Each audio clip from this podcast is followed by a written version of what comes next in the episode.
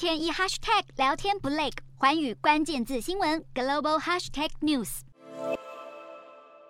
英国首相特拉斯一手抓着披萨状盾牌，另一手拿着卷着意大利面的叉子，头戴罗马战士头盔。仔细一看，封面标题还是结合英国与意大利国民所组成的意大利 （Britaly） 一字。这是英国经济学人周刊最新一期的封面，暗讽英国犹如意大利，不但经济成长低落，政治更是一片混乱。英国首相一换再换，震惊局势日益动荡，还可能动摇与盟国之间的外交经贸关系。澳洲总理艾班尼斯就在因向特拉斯请辞下台隔一天提出看法，警告英澳两国合作前景令人担忧。英澳自由贸易协定是英国二零二一年脱欧后与澳洲签署的第一项双边自贸协定，当初还声称每年能为两国创造超过一百二十四亿美元的贸易额。不过，英国政府最近连自己内部纷乱都解决不了，根本无暇顾及与盟友之间的协议。艾班尼斯还借机暗讽，曾经统治澳洲超过一世纪的英国，近期的政治局面一片混乱。连盟友都借机暗讽，最大的敌人当然也不会放过。早已对英国大力军援乌克兰感到极度不满的俄罗斯政府，在特拉斯宣布辞职后，狠酸他为史上最丢脸的英国首相，